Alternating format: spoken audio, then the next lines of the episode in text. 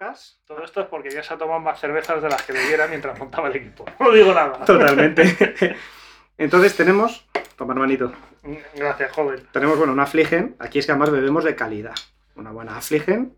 ¿Mm? Esto no, sé es si cualquier podemos hacer cosa. publicidad de alcohol en... Pues igual no podemos hacer publicidad, tienes tu razón. Tampoco creo que moneticemos nada ni cosas de esas, así que.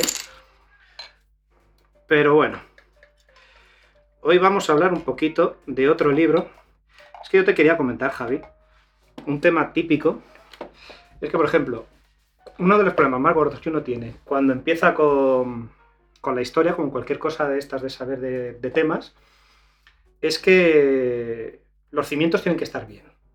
Entonces, si yo te cogiera a ti, que por ejemplo, en, tanto en nuestro podcast como en Desperta Ferro, en la revista, eres experto, yo te diría, oye Javi, tío, recomiéndame algo para empezar yo con la Segunda Guerra Mundial. ¿Qué me traerías?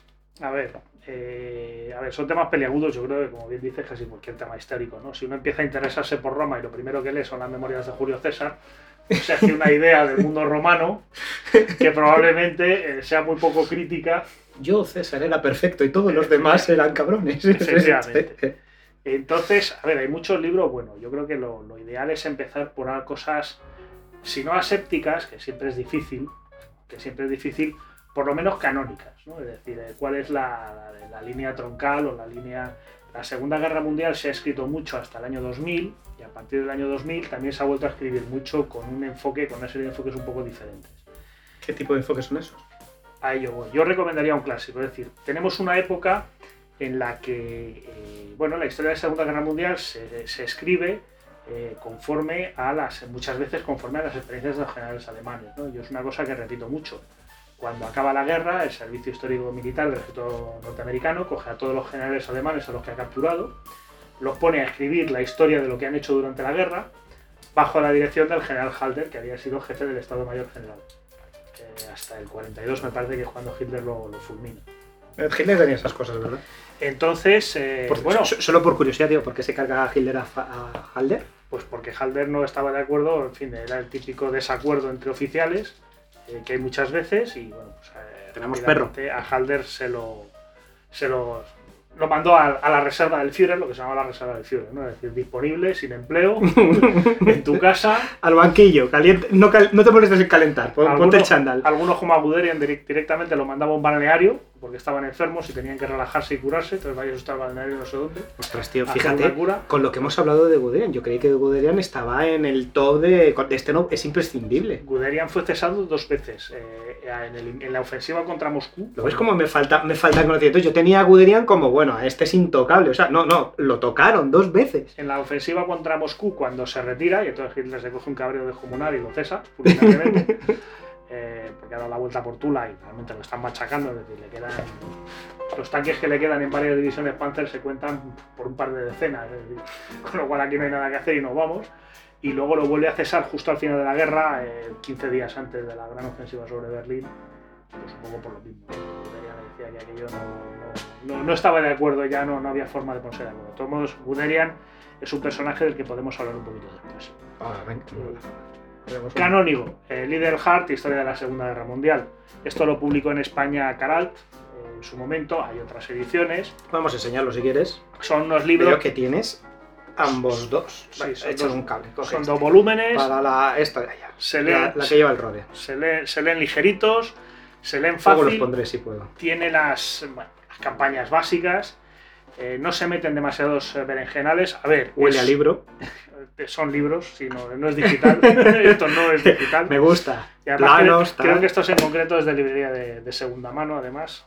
Eh, animo, hay que buscar mucho por la librería de segunda mano, hay muchas cosas interesantes. Sí, ¿verdad? Son libros que merecen una segunda oportunidad antes de ser quemados o tirados.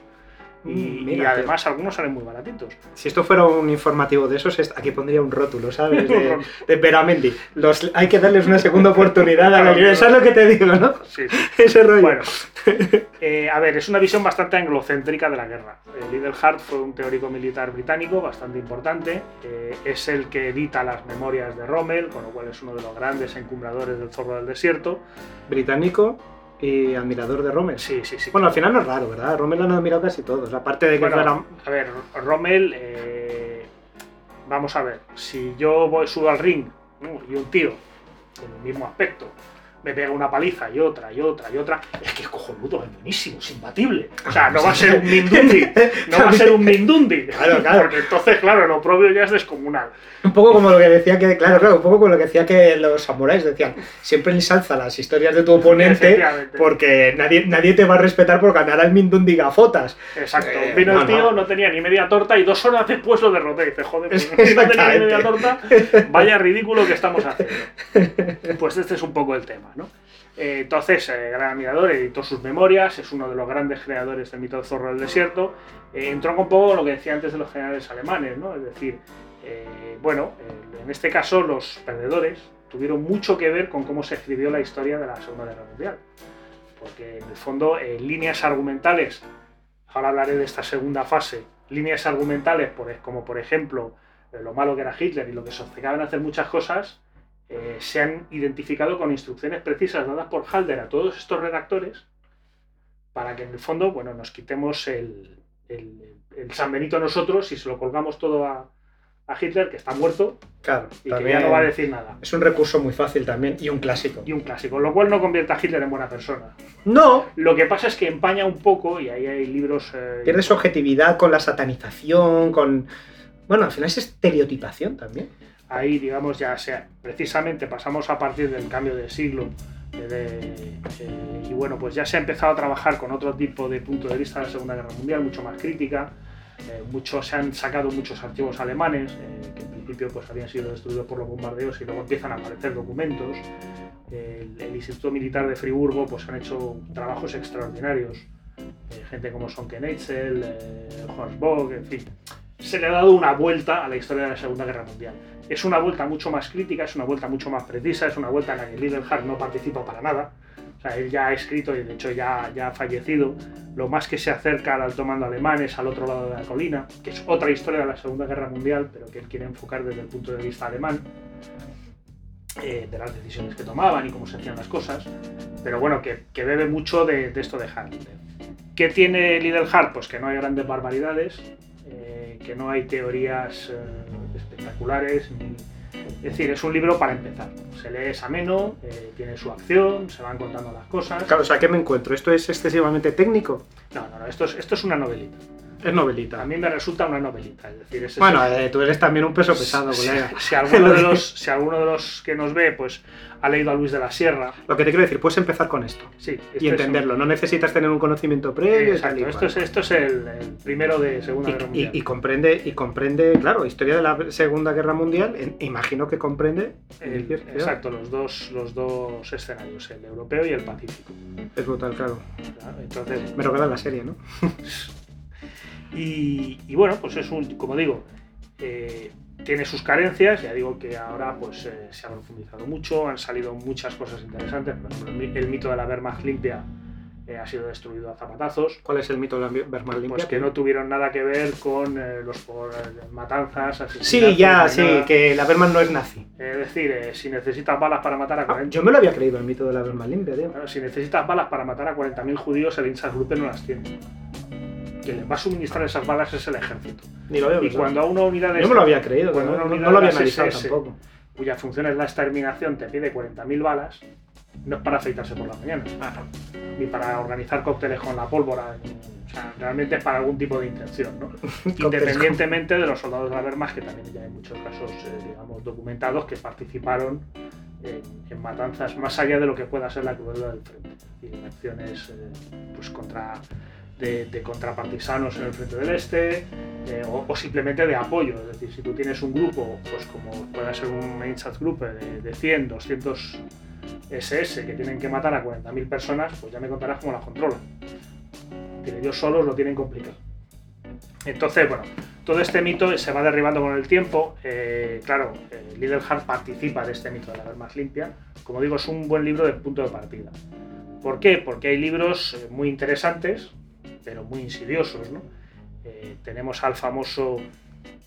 eh, ahora se me olvida el nombre. Madre mía, qué atasco. Además, es que me acordaba de él hace un momento, y no te dejado pasar Irving. por encima. de David Irving, La guerra de Hitler. Mierda. Eh, David Irving, que además ha sido detenido por hacer apología en, en varios países, tiene prohibida la entrada en Alemania, en ¿Sigue Austria. Eh, sí, sí, es un historiador británico Y, hombre, uno lee la, la guerra de Hitler y si te la tragas tal cual, o sea, tiene información muy interesante porque el tío ha investigado. Pero claro, tiene una forma de contar las cosas que si te lo bebes tal cual, Como apología. eh, absolutamente. Es que fíjate que me sonaba mucho, tío. De hecho, es la gran, bueno, es la gran crítica de los de las, eh, ciertos sectores. eh, es que tenían que haber declarado también la guerra por No, por el rollo de que al final eran, ali- eran en- técnicamente eran aliados, hasta, hasta que luego dejan de serlo, pero técnicamente eran aliados, se reparten. Se reparten Claro, Alemania- Polonia con el, con el pacto Ribbentrop-Molotov. Sí, pero esa, esa parte del pacto es secreta. ¿Vale? No lo han publicado. Pero son colegas. Oye, que cuando invadan Polonia, que yo dos semanas después me meto también mal. Entonces, obviamente, hay una agresión y, y la- el, el manifiesto que emiten los soviéticos para justificar la invasión de Polonia es aterrador a todos los aspectos, ¿no? Dado que el Estado polaco no ha sido, ya no es capaz de asegurar la, la seguridad de sus súbditos y sobre todo de los súbditos de origen ucraniano y bielorruso, pues entonces, dado que es un Estado fallido y que ya no existe el Estado polaco, pues nos vamos a meter. O sea, es, es de un descaro absoluto, ¿no? Eh, un poco la justificación eh, que dan para decir, oiga, que, que os que le vamos a invadir por el otro No, lado. no, no, claro, claro, no, tiene, no, Pero tiene en ese, sentido, pero... en ese momento, cuando se produce la invasión soviética, Francia y, y el Reino Unido ya están en guerra contra Alemania. O sea, esa declaración de guerra ya se ha producido. Y contra la Unión Soviética no se producirá. Entre otras cosas, porque si ya, no- si ya tenían eh, problemas con el ejército alemán, como para meterse encima con el ejército rojo. Cuando critica la insidia de franceses e ingleses por atreverse a inmiscuirse. Que de aquí veníamos, es verdad. Ya te he dicho que esto se prestaba a divagar, pero es que son cervezas y libros, tío, ¿qué quieres? En De cambio, lo que nos gusta. Un capítulo después, cuando los alemanes invaden Holanda, sin ningún tipo de declaración de guerra ni, de provocación, es una necesidad militar imperiosa que obligó a los alemanes. Hay una insidia. O sea, hay necesidad militar, eh, no quedaba otro remedio. eh, obviamente. Conveniente. eh, pues claro, entonces dices, vamos a ver. Eh, esto hay que equilatarlo. O sea, O sea, así- que sí, que sí, era partidista el tío, efectivamente, es un- básicamente. Es un, libro, pues eso. Insisto. Tampoco, tampoco me importa leerme un libro partidista mientras esté prevenido de que se... Que también es algo que es bueno tener las herramientas para deducirlo también. Para eso conviene tener unas lecturas, conocer un poco el, el ambiente. Ya digo que hay, hay- Olfatearte de dónde vienen las historias. exacto y ver un poco lo que no lo que no cuadra, ¿no? Es decir, eh, Eso lo da el tiempo. la capacidad crítica está bien, pero con información pues ya funciona mejor. Entonces por eso digo, advertir, o sea, el Little Heart es eh, anglocéntrico total.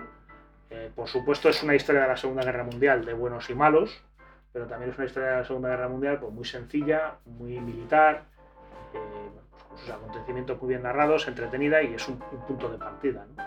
Eh, diría que los tomos que están sacando los del Instituto Militar de Friburgo eh, pues son extraordinarios, se están traduciendo al inglés. eh, Sabes que no tengo ni idea de los estudios que están haciendo el Instituto Militar. por eso te explico, porrón de volúmenes, Sí, claro, también la información es que no falta, claro, es que hay 10.000.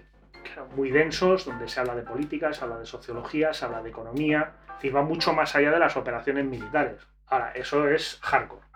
Hombre, una cosa bonita que tiene la historia es ir uniendo todas las cosas que hay alrededor de. O sea, es que al final todo va, todo va junto, al final. Mm. Todo está interrelacionado. Pero entonces, y de líder hard, entonces, ¿qué es lo que me recomiendas? ¿Por qué me lo recomiendas? Pues como digo, porque es muy básico, está bien, bien narrado. Bueno, yo la traducción que tengo, no, no tengo el- el- la edición original en inglés, tengo esta traducción en español que publicó Caral. Es pues, dinámico, te vas enterando de las cosas, van sucediendo. Eh, digamos que es una aproximación eh, sencilla, eh, sin, sin muchos, eh, digamos, puntos conflictivos. Poco de, como digo, poco de buenos y malos, pero bueno, sin, sin ninguna barbaridad. eh, digamos, a nivel ni político, ni ideológico, ni nada. Para, eso, para eso los historiadores británicos son bastante, bastante entretenidos, en general saben escribir, y salvo que sean muy ideológicos, pues no sé, o sea, sean- te- tengan una ideología muy imbuida y muy clara, caso de David Irving, pues no se suelen meter tampoco en demasiados berenjenales, o sea, van a lo canónico y se acabó. ¿Tú cuándo los conseguiste? O sea, ¿cuándo te los leíste? Porque imagino que estos siendo de base serán de tus antiguos o, o más Pues- tarde y luego te gusta repasar temas que ya conoces. Pues, Porque no, también hablamos hecho- con una persona que pilota. De hecho, yo hace mucho que no compro. ¿Lo tienes dedicado? Mira, la edi- no, no, no, son notas mías. Ah. La edición es del 91. Con lo cual hace la friolera de 29 años. No, hace, no me los leí hace más de 29 años. no más de 29 años. Esta en aquella época sabías menos. Sabía algo menos. Sabía 29 años menos. Y es un poco un punto de partida, insisto, hay más libros. Eh, Miguel Artola publicó para Alianza también un librito de la Segunda Guerra Mundial. Eh, hay más, más opciones, ¿no? Pero yo siempre recomiendo que la gente busque, si quiere empezar, que busque algo muy canónico. eh, Sí, sin- sí, sí, además. sin grandes aventuras y a partir de ahí pues se construye o bien con otros libros genéricos. Mapas, qué interesante, qué, qué- qué importante siempre tener mapas. Los mapas a mí es una cosa que Necesario, que me encantan, eh, eh, no, además ayuda a entender muchas Yo soy malísimo. Siempre he sido malísimo con mapas. Me estoy poniendo las pilas desde hace ya unos cuantos años. Porque es que es verdad. Es que, es que te cambia de blanco a negro totalmente. Yo desde que los dibujo, Claro que ahora estás también haciendo mierdas de estas. eh, pues uno se hace una idea mucho más concreta de la batalla además a veces te lleva sorpresas porque vas encontrando localidades y dices, anda, yo me la había imaginado de otra manera. Y resulta que no, que las posiciones son de esta, de esta otra forma, ¿no? Y Bueno, pero sí, es importante una buena cartografía, sobre todo cuando ya entras en temas más concretos, de batallas o más, eh, más duros, sobre todo porque al final eh, entre divisiones, norte, sur, este, oeste, izquierda, a la derecha, eh, Un, dos, avanzas, tres. De repente dices, es como una madeja, ¿no? Están todos ahí mezclados en el centro y dices, se acabó, no sigo leyendo.